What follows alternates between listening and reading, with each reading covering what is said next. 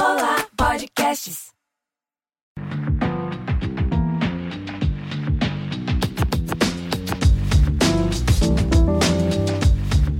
Olá, sejam bem-vindos a mais um episódio do podcast Afrofuturo, esse espaço onde a gente fala sobre afrofuturismo, fala sobre amenidades e autoconhecimento, sobre poesia e sobre todas as coisas que tocam nossas almas, né, Luciene?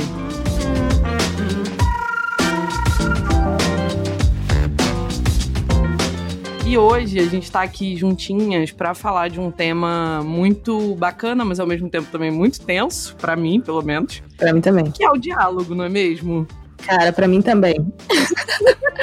não, olha que episódio metalinguístico, né? Vamos dialogar sobre o diálogo e vamos fazer o possível para que isso seja proveitoso para vocês que dialogam com a gente aí mesmo distantes. Acho que todo mundo conversa muito aqui nesse podcast. É isso, vamos fazer um diálogo sobre o diálogo com quem dialoga com a gente. Antes da gente entrar no assunto propriamente dito, eu preciso deixar alguns avisos.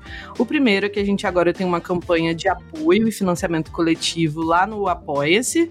Então, se você é uma pessoa que curte esse conteúdo, quer que a gente continue fazendo, gosta bastante das discussões que a gente traz aqui, eu convido você a apoiar a gente com valores a partir de cinco reais por mês e manter esse conteúdo no ar, né, gente? Porque vamos combinar que cinco reais é tipo uma latinha de, de cerveja. Então, rola de apoiar com valores bem acessíveis. E a gente também agora tem uma comunidade no Telegram, ou Telegram, não sei como vocês falam. E eu vou deixar aí na descrição os links direitinho, mas é só botar lá Afro Futuro Podcast na busca do, do próprio aplicativo que você encontra o nosso canal e também o nosso grupo, né? O grupo é para quem gosta de conversar e o canal é só para quem quer receber os conteúdos sem blá blá blá. E vamos embora logo para esse para esse conteúdo de hoje, porque eu acho que vai ser um diálogo muito rico, né, Luciane? Eu acho que vai. Eu vou começar trazendo mais ou menos aqui uma coisa de definição de dicionário, mas assim, eu acho que diálogo é uma coisa que a gente sabe que é, né? Uma conversa durante a qual os interlocutores interagem e trocam os argumentos para chegar num acordo, não necessariamente um acordo, mas um lugar que se chega junto, né, com fundamento.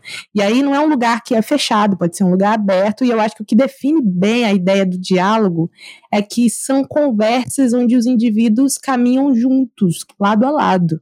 Que essa, inclusive, é a diferença que demarca o, o, lugar do diálogo ser um caminho, um conjunto diferente, muitas vezes, do debate, da discussão, né? Que são coisas que têm ali sua diferenciação. Eu entendo assim que quando você defende uma ideia e descarta a ideia do outro, tá ali naquela conversa para convencer o outro é, daquilo que você acredita e demarcar uma posição diferente de compartilhar ideias. Né? Então, esse outro lado, quando você está ali para compartilhar ideias, para mostrar um ponto de vista, é onde você normalmente consegue estabelecer um diálogo, né? De outro modo, você tá ali para fazer um debate, uma discussão e não caminhar ao lado. É tipo isso, né? É, e eu aproveitando que você puxou essa definição mais, mais essencial do que é o diálogo e de como ele, ele pode acontecer, eu queria trazer um conceito que eu trouxe no episódio sobre copyleft, que é o conceito de polidiálogo, né? Que é um conceito do filósofo sul-africano Mogobe Ramose, e que vai falar sobre essa não necessidade da gente concordar quando a gente dialoga. E por que, que eu tô falando da, do Mogobe Ramose, né, filosofia africana, no meio de uma conversa é, que parece ser tão cotidiana, tão corriqueira, né? Porque a gente precisa discutir é, exatamente essas coisas que estão por trás é, da forma como a gente se orienta uhum. na nossa vida. E é por isso que eu busco esses conceitos, né? Porque eu acho que, embora eles estejam no campo é, das ideias, né, num campo um pouco mais imaterial, é importante a gente entender o que que o que que está por trás da nossa busca, né? Quando a gente, por exemplo, vai dialogar. E esse conceito de polidiálogo, ele eu trouxe aqui, vou trazer para vocês a definição que o professor Renato Nogueira descreve no artigo dele, Infancialização Ubuntu e Tecoporã, Elementos Gerais para a Educação e a Ética Afroperspectivistas, que eu vou deixar na descrição também, mas onde o próprio professor Renato vai, é, de uma certa forma, resumir as ideias do, do Ramose, né? Então ele vai dizer que o polidiálogo é o reconhecimento de que existem pontos de vista que são incompatíveis. Porém, precisamos enfrentar justamente esses pontos sem buscar consenso ou um equilíbrio final. E eu uhum. acho muito interessante que esse conceito da filosofia africana ele parte da ética é, contida dentro da filosofia de Ubuntu, né, que é uma filosofia também ali da região do sul da África, ali da, dos povos Xhosa, Zulu, Zulu e alguns outros desse tronco linguístico banto, essa filosofia Ubuntu vai falar um pouco da experiência de se tornar humano em contato com as outras pessoas, né? Que a gente se torna uma pessoa através das outras pessoas ou através do diálogo, né? Através da troca com as outras pessoas. E que a gente vive num mundo e que a natureza desse mundo é uma natureza instável, né? A instabilidade é uma característica que é intrínseca à, à própria vida. E que nós, enquanto seres humanos, estamos sendo o tempo todo desafiados a enfrentar esse caráter instável da vida, né? E o que o professor Renato vai trazer nesse artigo é que, exatamente por conta dessa hipótese do Ubuntu, de que a instabilidade da vida é o que, de uma certa forma, é o grande caráter o qual nós, como seres humanos, precisamos enfrentar, isso vai impedir que a gente procure soluções simplistas e soluções gerais, né, que busquem sempre um consenso, porque nem sempre um consenso é possível. Então, eu acho muito interessante essa ideia de que de que a gente precisa enfrentar essa instabilidade, essa discordância e esse o incômodo que essa discordância gera. E aí o professor Renato traz a pluriversalidade, né, que é essa necessidade que, que existe na filosofia africana de considerar a existência dessas visões de mundo que são distintas como válidas, né? independente delas serem é, concordantes ou discordantes. Todas elas são possibilidades, né? E retratam alguma forma de experiência de vida e conflitos de um ponto de vista.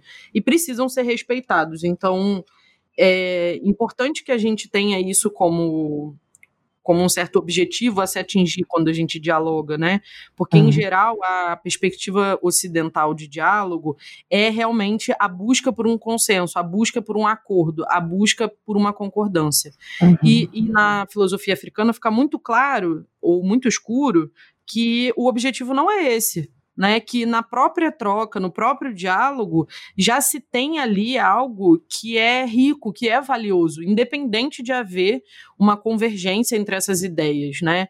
Então, isso para mim é muito importante, assim, porque eu demorei é, muito tempo brigando comigo mesma, porque eu achava que eu tinha que concordar com outra pessoa, né? Eu me sentia sempre num lugar que o diálogo era ruim, mas não porque ele me causava um desconforto somente, mas também porque ele exigia o meu silenciamento, como se para dialogar eu tivesse necessariamente que concordar né, com a outra pessoa ou com, com quem quer que esteja num espaço de diálogo comigo. E eu fiquei muito confortada, né, de, de perceber que não, que tá tudo bem você discordar, isso não, isso não invalida a perspectiva da outra pessoa, nem a minha, e a gente pode seguir os nossos caminhos em paz, assim. Eu por muito tempo eu queria convencer as pessoas do meu ponto de vista. Eu gastei muita energia na minha vida com isso. E, e é um exercício para mim isso, né? Aceitar que é isso mesmo, assim, o diálogo uhum. ele ele caminha ele caminha como uma força importante, mas ele não precisa necessariamente gerar algo algo concordante. Uhum. Cara, massa isso. Você está falando de exercício, concluiu falando isso, e é isso que eu pensei o tempo todo enquanto você está falando. Porque trabalhar essa árvore perspectiva é um exercício importante. No fim das contas, a gente está vivendo nessa, nessa, nesse tipo de ótica que faz a gente querer colocar a nossa posição como, como principal, porque isso tem a ver com, com vaidade, com ego e com coisas que muitas vezes a própria existência na rede social me vem isso, porque caramba, quem nunca, né? Fez uma puta discussão ali que ficou emputecido, não conseguiu chegar a lugar nenhum, porque não entendeu que a própria plataforma trabalha para que ninguém consiga, caso não esteja é, focado em estabelecer um diálogo por uma perspectiva de caminhar ao lado, vai acabar ali entendendo que conversar, conversar, conversar nunca vai fazer com que essas pessoas é, estabeleçam relações, relações saudáveis, mas no fim das contas as afaste e no fim das contas essas pessoas não conseguem nem caminhar ao lado porque não estão cientes de que é possível, mesmo entendendo o mundo de, de maneira diferente, trabalhando a questão dentro da própria cabeça de uma forma diferente, mesmo assim é possível que aquela relação exista de maneira saudável, que ela se perpetue, que a amizade continue, que as coisas funcionem, se todo mundo tiver mais ou menos ali é, dentro de, do, do, mesmo ciclo de valores, né? Que eu acho que existe, é claro, um, um princípio importante para que o diálogo aconteça, né? Não dá também para cada um sair de um, de um oposto de valor absoluto para poder achar que vai conseguir caminhar junto. Mas se todo mundo dentro desse é, se essas pessoas, se esses interlocutores estiverem mais ou menos ali no mesmo campo de valor, dá para se dá para discordar e trabalhar ali as contradições que são próprias da, da conversa e mesmo assim continuar uma relação positiva, saudável, mesmo que haja discordância. Né? Total. Eu tenho passado, é, digamos, maus bocados com relação ao diálogo ao longo da minha vida toda, assim. Eu não sou uma pessoa de fácil diálogo. Eu sou ariana, né, gente? Eu sou mandona, eu sou aquela pessoa. É, e eu fui criada também por uma figura bastante emblemática, que é minha mãe, que é uma pessoa que tem uma postura um tanto quanto autoritária. É, então, a gente lá em casa sempre falou muito alto, né? Então tinha uma coisa um pouco de vencer as discussões no grito. E falar sobre os incômodos, sobre as coisas que a gente não gostava, é, não fazia muito parte assim da nossa da nossa dinâmica é, familiar, né, da nossa dinâmica doméstica.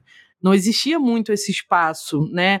E quando o que, que acontecia, né? Quando você tem um, um espaço onde não é permitido falar sobre os incômodos, eles se acumulam e eles não deixam de existir porque você não fala sobre eles. E o que acontecia é que as coisas explodiam, né? Porque de tanto guardar, todo mundo dentro dessa dinâmica chegava a um ponto de explodir, né? E aí, quando você explode, no momento da briga, da raiva, você acaba sendo violento, inclusive fisicamente, né? No contexto da minha família, eu tô expondo algo que é bastante é, vulnerável, assim, para mim, né? Porque a violência física foi algo muito naturalizado. E eu acho que para muitas pessoas negras, esse é um lugar de de, de concordância, talvez, né? A gente vive é, a, a, violência como algo muito naturalizado, muito como uma herança colonial também, e que a gente acaba perpetuando sem perceber nas nossas relações, né? A tolerância com grito, com se você se você apanhar na rua e voltar para casa, você vai apanhar em casa porque apanhou.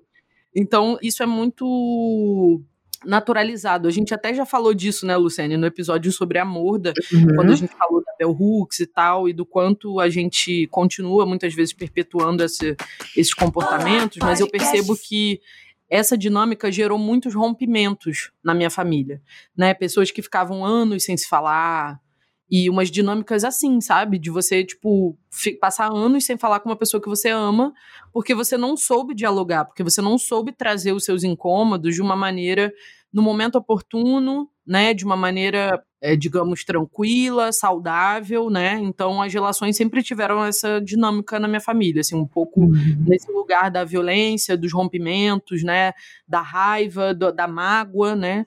Uhum. E com isso havia muito pouco diálogo, muito pouco escuta, né? Então, para mim, eu para essa pessoa que foi socializada nesse contexto, se tornou muito difícil assim o diálogo. Então, eu tô eu tô falando de diálogo aqui, mas o diálogo não é algo fácil para mim, assim, é algo que eu tenho é, buscado fazer diálogos internos na terapia com outras pessoas e na minha dinâmica da minha nova família, né, da família que eu tô que eu tô construindo junto com o Leandro e a Ayó, mas porque é algo que para mim é novo.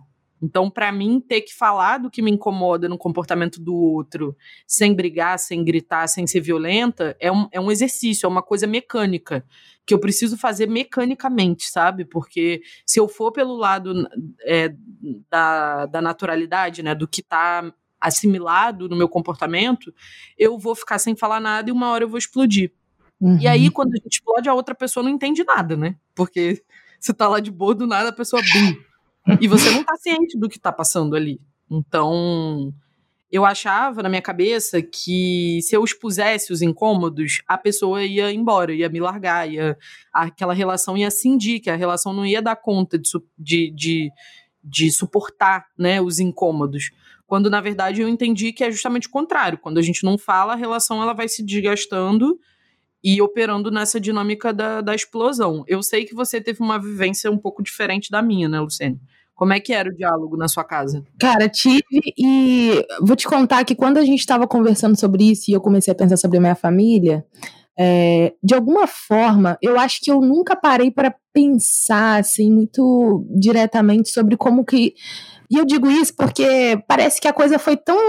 Eu não sei se isso é um problema ou não, mas eu sinto que, a, que as nossas, os nossos diálogos eram muito intuitivos. Eu nunca, eu não me recordo de situações em que eu tenha tido dificuldade real e de alguma coisa que estivesse entalado na garganta, entendeu? Ah, isso é ótimo. Eu não consigo me lembrar disso, mas, como tudo são flores, eu tenho uma coisa que quando, assim, não me remete à minha família quando a gente precisa falar de problemas com diálogo, me remete a outro lugar, que é o lugar de se posicionar, de, de assertividade, de mercado de trabalho, de o próprio aqui o podcast, situações em que eu preciso dizer as coisas que eu acredito de maneira firme e que eu acho que isso tem a ver com dialogar, porque aqui, por exemplo, é algo que a gente faz, mas é, eu tenho uma pessoa na minha família, eu tenho uma tia, inclusive tia Teteia, né? Minha, minha família toda de apelidinhos assim. Tia Teteia é maravilhosa e a, a tia Teteia mora no, na Zona Oeste, né? A gente costuma falar assim que é. não sei se tem alguém aqui que tá ouvindo a gente, que é da Zona Oeste do Rio, que o filho chora e a mãe não vê né? Então, assim, se você não for assertivo, pelo menos assim que eu percebo a maneira como ela foi socializada ali e a, a, a firmeza de mulher preta que ela passa. É, e assim como algumas outras tias minhas, a maneira como ela se posiciona, eu sempre vi tudo isso com enorme admiração e sabendo que, assim, eu, eu, eu via ela for, é, fazendo diálogos acontecerem, entendeu? Então, assim, senta aqui, me diz o que te incomoda, me fala, porque ela sempre conseguiu falar muito sobre o que ela precisava dizer e eu não entendi ela como alguém que, que impusesse isso de forma negativa. Pelo contrário, eu entendi, assim, que ela é, fazia fluir a dinâmica do diálogo na casa, né? E isso é uma coisa que na minha rotina não, não é normal, assim. Eu não moro com ela, né? Ela mora distante, quilômetro de distância, é uma pessoa que eu vi de vez em quando. E eu falo de admiração porque eu, eu acho que eu fui, eu tive mais o silêncio marcando a minha, a minha socialização e nunca problematizei isso de fato. E quando você falou aí, cara, sobre é, como a gente guarda alguma coisa, eu, eu, é, é, louco como eu não consigo demarcar o que tenha ficado entalado, mas agora que eu faço terapia, como é terapia é, não é, meu amor? Ela vai cavando e a gente vai vendo várias coisas. Então, assim, a, a grande, a grande questão da minha vida, que é a dificuldade de dizer não, está totalmente relacionada a, a, ao problema que a gente tem em causar incômodo ao outro que é a impossibilidade de dizer sobre o incômodo em si mesmo, né? Tipo, isso aqui não me faz bem. E aí, quando você informa isso ao outro, o outro, você acredita que o outro vai te rejeitar porque você foi sincero sobre o seu próprio incômodo, né? E eu acho que isso é uma coisa que você colocou aí que salpica aí teu, tua experiência de diálogo. Isso é uma coisa que, que tá muito relacionada às minhas experiências de diálogo e as experiências de impor aquilo que eu acredito, de dizer o que eu penso, é, porque normalmente é, bom, explode em algum momento, mas parece que assim é, fazer silêncio às vezes causa muito menos atrito e isso é algo que dá para empurrar, né? E eu consigo pensar assim, em algumas situações aí não na família, mas em trabalho, em outras questões aqui que eu dei aquela empurrada na barriga e tá tudo bem.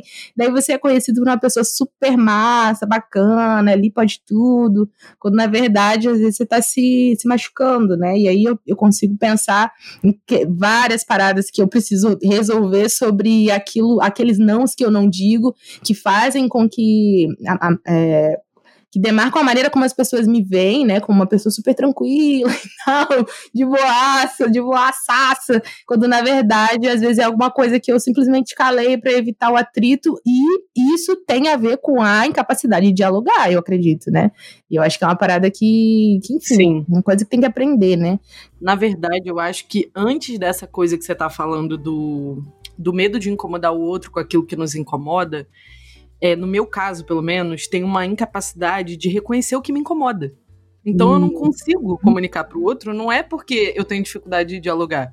É porque eu não sei nem reconhecer dentro de mim o que, que tá me incomodando. Então é um troço muito anterior, assim. É, cara. Sim. E aí, cara, é um trabalho gigantesco de conhecer os próprios sentimentos, né? Porque uhum.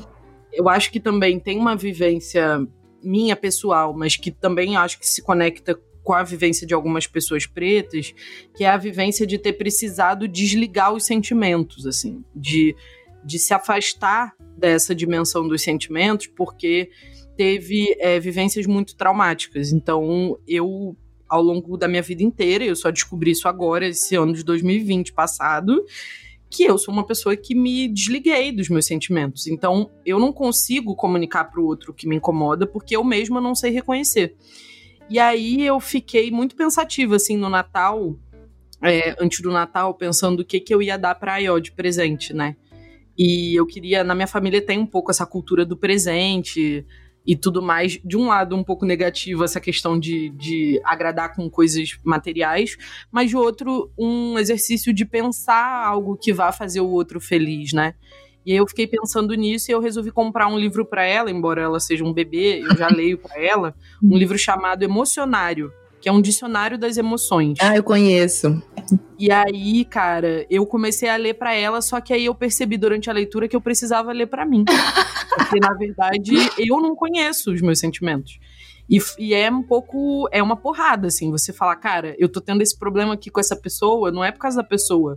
É porque eu não sei reconhecer o que tá me incomodando e eu não soube falar para ela. Uhum. E, e, é muito louco, porque aí você começa a ter que, antes de ir para as relações, se conectar consigo. É, porque você também não dá oportunidade ao outro de, de, de entender você, né? Sim, fica muito confuso.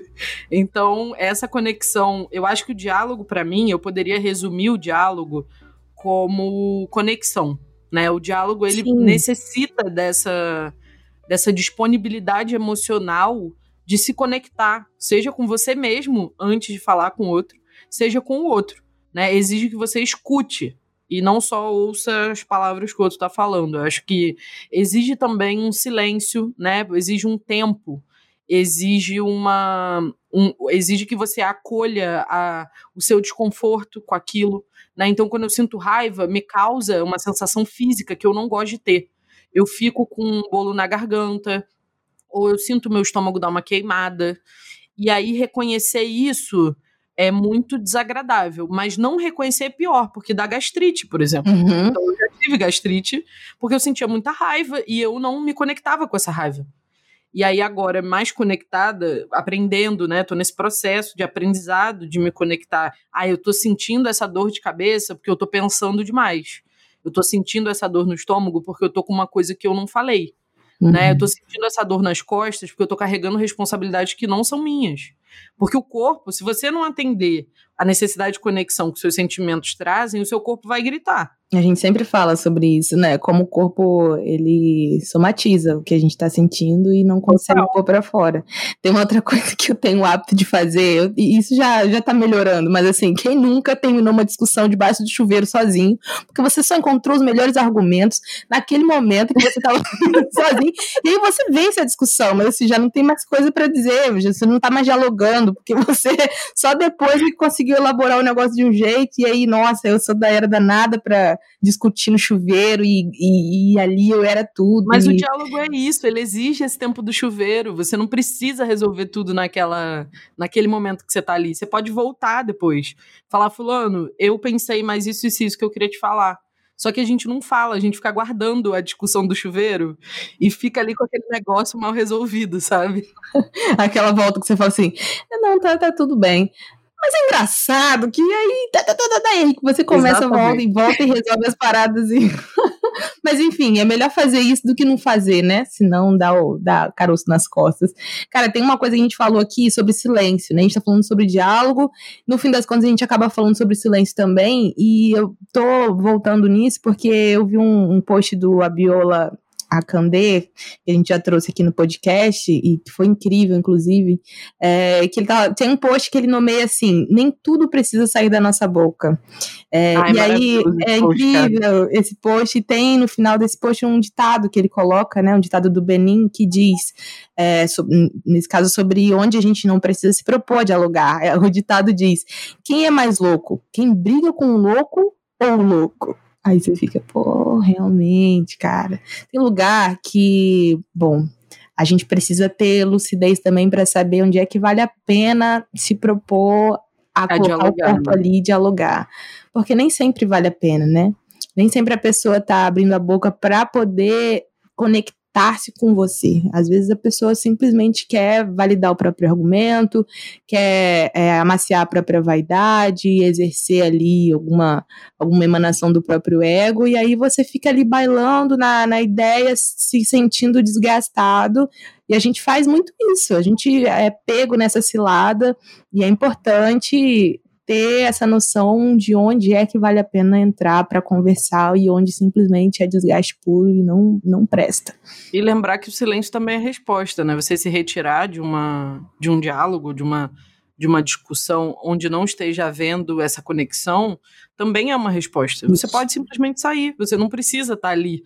A gente às vezes acha que porque a pessoa quer falar, ou enfim, a gente pode ouvir e depois sair. Ou a gente pode simplesmente sair se a gente não quiser ouvir. Uhum. É, todas essas opções, elas existem, são válidas e, enfim, acho que é isso. Silêncio também é resposta, né?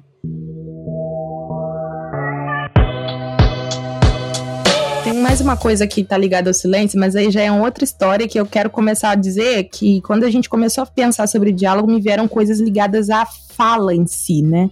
E são coisas que eu reflito muito, justamente porque, como eu comentei, né, essa é uma questão para mim, a coisa da assertividade, de conseguir se comunicar e tal. E eu penso muito sobre a língua, sobre a linguagem que a gente escolhe, sobre o letramento que se tem, né? Porque é, todas essas questões, né, a linguagem, a língua, o letramento, é, foram questões que me colocaram a refletir sobre as minhas próprias capacidades, sobre as minhas próprias limitações, e que em algum momento mexeram com a minha autoestima e que eu percebi no outro para dialogar. E aí eu queria trazer, cara, é, quando a língua é uma questão, e eu não estou falando sobre idioma. Eu me recordo na infância de viver grandes conversas com uma tia minha que é surda e que sem nenhuma palavra, uma única palavra, a gente passava horas e ela me contando histórias e eu com oito anos conseguindo entender tudo. Cara, é, como que a gente, como que falta pra gente a gente saber Libra, né, cara? Não sei se você já parou pra pensar nisso, isso é um negócio tão fundamental. É, e eu sempre convivi com essa minha tia, então, é, como que ter domínio e às vezes esse esse detalhe faria toda a diferença para a gente conseguir estabelecer um diálogo. E é uma, uma coisa que eu, me, eu quero me propor muito a, a, aprender, assim, eu sei um pouco da Libra porque eu me comunico com, a, com essa minha tia, mas não necessariamente é, essa é a linguagem oficial, né, porque é, cada pessoa também consegue estabelecer o próprio código, como ela é uma pessoa mais velha, a gente tem o ato de falar com ela, né, e, mas assim, é uma, uma meta de aprender a, a falar, a, a se comunicar através das Libras para poder nunca perder a oportunidade de conversar com alguém que só possa se comunicar através das Libras, né? E aí, cara, sobre a linguagem.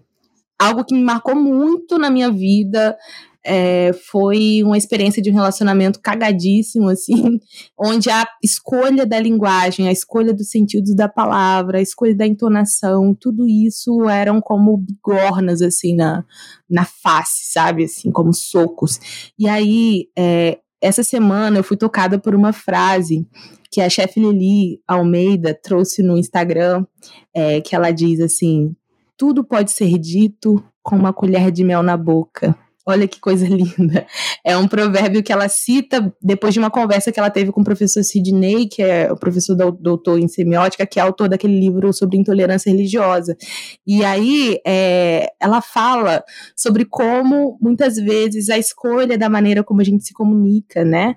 É, ela fala que nossas palavras possam ser como flechas de mel atingindo as pessoas, porque não necessariamente, né? Você falar de maneira é firme, você conseguir colocar para fora o que você acredita, não necessariamente precisa ser de uma forma que vá atingir, ainda que você precise dizer coisas duras, é possível dizer com uma colher de mel na boca, né? É possível escolher de uma maneira que aquilo alcance de maneira profunda o alvo daquele, daquela informação e muito provavelmente a, então, a maneira como foi escolhida a, a, a coisa ser dita, quando chega de um jeito de um jeito que, que, que seja menos duro, talvez aquilo alcance um lugar diferente e faça toda a diferença no resultado daquele diálogo. E eu, eu acho que isso é importante porque eu fui tocada por essa experiência e é uma forma que eu muitas vezes utilizo para me comunicar e sabendo que mesmo que eu precise dizer coisas duras, às vezes é preciso mesmo, dá para atingir um resultado de conexão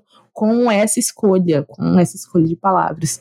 E tem uma última coisa que é o letramento, que é uma parada que me atinge assim muito, porque eu sempre fui muito preocupada, acho que principalmente por escrever e escrever poesia, em como a, o acesso que eu tive poderia atrapalhar com a escolha das palavras o diálogo que eu queria estabelecer. E eu falo isso porque a gente, quando aumenta né, esse acervo de palavras que vão dar maior precisão ao, aos sentidos que a gente busca, a gente não, não perde tempo, né? É muito bom quando as coisas têm nome e os sentimentos têm nome e as coisas e a gente consegue utilizar melhores conexões para poder atingir o alvo daquele sentido que a gente precisa comunicar. Mas quando eu voltava aqui da faculdade, chegava em Quatis e precisava sentar com as mulheres para conversar sobre as coisas que eu estava aprendendo na faculdade, ou a gente faz aqui, né? A gente tem um remune aqui em Quatis, a gente se reúne nas nossas varandas e mulheres de todas as idades conversam sobre si mesmas, sobre questões muito fundamentais, assim, beabá sobre, sobre autoestima e, e, enfim, sobre autoconhecimento. E eu sempre tive uma enorme preocupação, porque não adianta eu estar tá com as melhores palavras e estar tá toda munida dos melhores sentidos, quando às vezes a escolha das minhas palavras é, é, o que determinava a maior distância ao invés da conexão. Então, isso sempre foi uma questão assim que me preocupou muito, e eu acho que é importante também a gente parar para pensar que é, a gente precisa tomar sempre esse cuidado, né? Não dá para ser, não sei, não sei o quão, quão perfeito dá para ser com isso, né? A gente não consegue se desligar de um indivíduo e se ligar como o outro e ser duas pessoas diferentes, mas é muito fundamental prestar atenção nas, nas escolhas, nos espaços e não se, enfim, não se, se enganar, né? Com a sensação de que quanto melhor a gente fala, melhor a gente fala, porque na verdade o que é melhor, né? O que é melhor, melhor é comunicar na maioria das vezes, né? E aí só é, me veio muito a referência do. Eu assisti Vidas Secas na época da escola, do Graciliano Ramos, né? O filme. E algo que me chamava atenção, assim, cara, de uma maneira que eu não consigo esquecer. Eram os personagens principais comunicando. Não sei se você já viu esse filme, você já assistiu? Não, nunca vi. É, os personagens, né, o casal, é, quando eles precisam se comunicar, eles se comunicam de uma maneira muito diferente, eles falam um por cima do outro, e é como se houvesse uma discussão em que. Eu me lembro muito dessa cena, né? Eu não assisti depois de mais velha, mas eu cheguei a ler um texto que fala como o autor busca falar sobre a incomunicabilidade como marca, como marca da dessa dessa distância social, como que os personagens quando precisavam sair, né, em retirada e, e chegavam à cidade, como a, a escolha das palavras dos donos do, das formas de poder, como a, a, aqueles indivíduos letrados da cidade, é, quando se comunicavam, demonstravam o seu poder e, e, se afastavam daqueles personagens e aquilo demarcava ainda mais a distância social e a, a toda a vulnerabilidade daqueles personagens. E, e isso me, me, me, marca muito porque eu acredito que a gente quando busca se comunicar e a gente está falando sobre se comunicar com nossos familiares e que são pessoas pretas é, e que muitas vezes tem a, na fala a marca da vergonha, a marca do não saber, a marca do enfim, são marcas que eu acho que estão relacionadas, são detalhes, né? Que se a gente não prestar atenção, a gente marca distâncias e esses detalhes precisam ser observados quando a gente quer que o diálogo aconteça. Nossa, total. Eu, eu brinco que eu tenho a capacidade de traduzir as coisas, porque eu muito cedo comecei a andar em ambientes muito diferentes uns dos outros. Então eu tinha que saber me comunicar na favela onde meu pai morava e também tinha que saber me comunicar nos ambientes de classe média alta onde minha mãe circulava. Então eu aprendi muito cedo que essa capacidade de de tradução né, das coisas, de falar a língua que as pessoas entendem, de me colocar numa posição igual para conseguir conversar era algo importante. Uhum. Eu acho isso que tudo isso que você trouxe muito fundamental. Mas eu queria ressaltar especificamente esse provérbio que você trouxe, que também eu cheguei a ver na minha timeline, ele meio que viralizou essa semana que a gente está no, no, a gente está gravando dia 11 de janeiro e, e e eu vi muito é, esse provérbio do tudo pode ser dito como uma colher de mel na boca passar pela, pela minha timeline do Instagram. E foi tipo um soco para mim, porque eu sou a pessoa da, da comunicação violenta, não a pessoa da comunicação não violenta. E eu sou uma pessoa de Oxum, assim, eu, eu, isso é um exercício que eu preciso fazer, né? Aprender cada vez mais a me comunicar com essa colher de mel na boca, porque a dureza né, e a violência com as quais a gente vai sendo cunhado ao longo da vida, por vezes tomam a frente da gente e de uma forma muito naturalizada, né? A gente se vê é, sendo muito duro com as pessoas ao nosso redor, muitas vezes sem ter a intenção. Vira uhum. meio que o modo de fazer as coisas, né? O modo de falar. E eu tive que começar a me repensar com relação a isso, né? Quando, enfim, as pessoas que ouvem esse podcast sabem que eu vivo um relacionamento é, afetivo com o Leandro e a gente chegou um momento que a gente eu precisei me rever, ele precisou se rever, né? O relacionamento mais longo, ele acaba exigindo isso, né? Que você é, se reveja e que, e que o outro se reveja dentro daquela relação para encontrar um equilíbrio. E aí, nessa busca, eu conheci um livro chamado A Equação do Casamento, né? Eu percebi que, na verdade, eu não tinha referências positivas do que era um relacionamento afetivo sexual, né? Eu não sabia, porque, enfim, na minha família não, não tem muito poucos e eu não eu não tinha muita referência próxima do, de como fazer um relacionamento é, ser saudável, né? E aí eu fui. A minha forma, gente, de viver a vida, quando eu não sei algo, eu vou ler um livro. Então, eu comprei alguns livros e esse foi o primeiro que eu comecei a ler. E esse, nesse livro, o autor fala de uma coisa muito interessante, que é teo, uma teoria que ele deu o nome de teoria dos botões vermelhos, que ele diz que todo mundo tem aquelas dores que só de você encostar é, a pessoa grita, né? Então, que essas dores elas são como botões vermelhos, que se você apertar, vai dar um baita problema. E aí você aprender a reconhecer os seus próprios botões vermelhos e reconhecer os botões vermelhos do outro ajudam muito a manter uma, um relacionamento saudável. E uma das coisas que eu aprendi também nesse processo, né, de procurar uma relação é, mais saudável e um diálogo dentro do relacionamento, já disse e vou repetir, eu sou uma completa inexperiente nesse assunto, gente. Estou falando do pouco, quase nada que eu aprendi sobre, sobre isso recentemente. É que eu sempre falava as coisas num tom muito de acusação, assim. É, eu tomava o meu ponto de vista como é, verdade.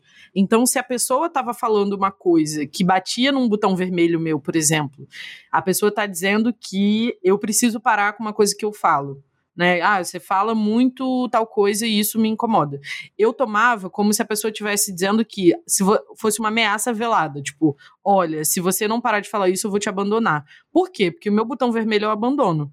Então, eu levava aquilo para mim como se a pessoa estivesse dizendo aquilo, quando na verdade não necessariamente era aquilo que a pessoa estava dizendo. Muitas vezes não é.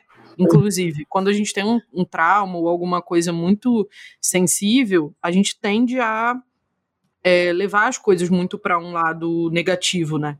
Então, eu aprendi um recurso também, que é a história que a minha cabeça conta é tal. Então, quando você vai é, se comunicar com outra pessoa, você dizer que quando você fala isso, a história que a minha cabeça me conta é que eu vou ser abandonada. Porque aí você consegue explicar para a pessoa qual é o seu medo ou aquilo que está te que tá te assombrando de uma certa forma, porque é um botão vermelho na sua vida, e não colocar palavras na boca da outra pessoa. E isso é, uma, isso é um exercício a ser feito, assim, é uma coisa que precisa ser feito constantemente para buscar esse, esse equilíbrio do diálogo.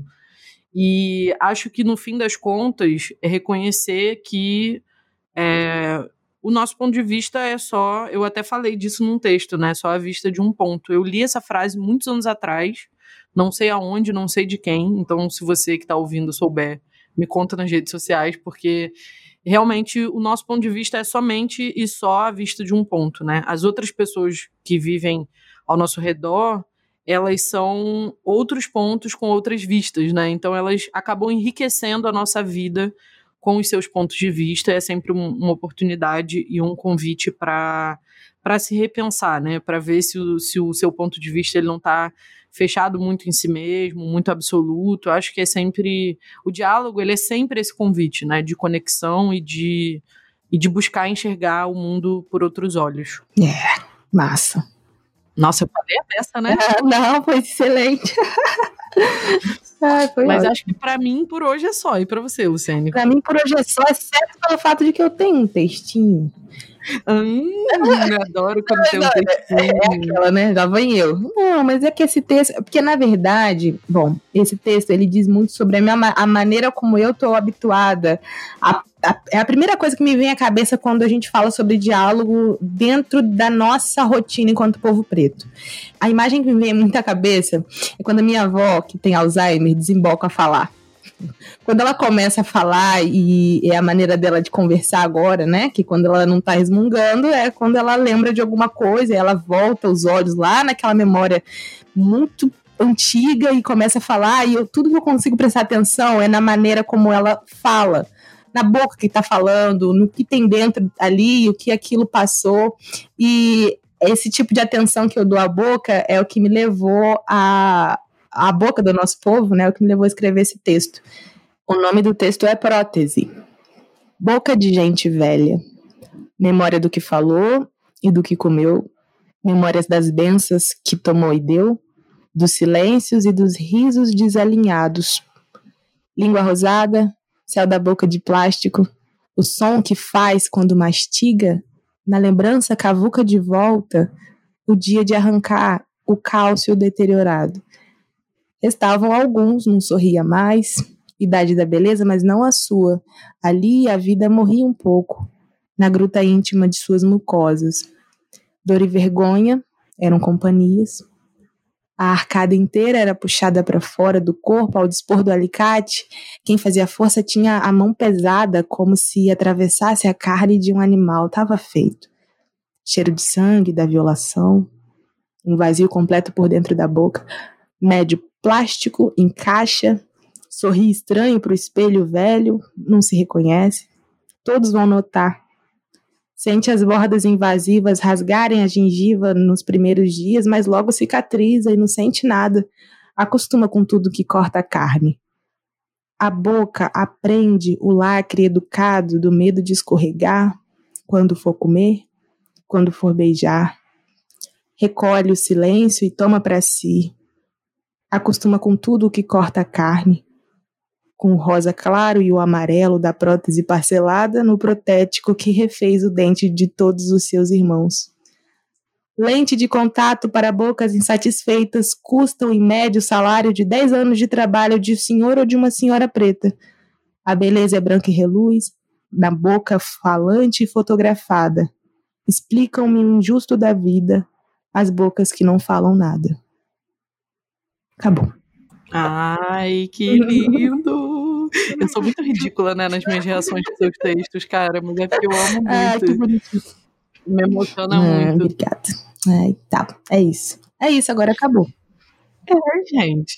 Agora eu acho que foi isso o nosso diálogo de hoje. Muito feliz que você ouviu até aqui.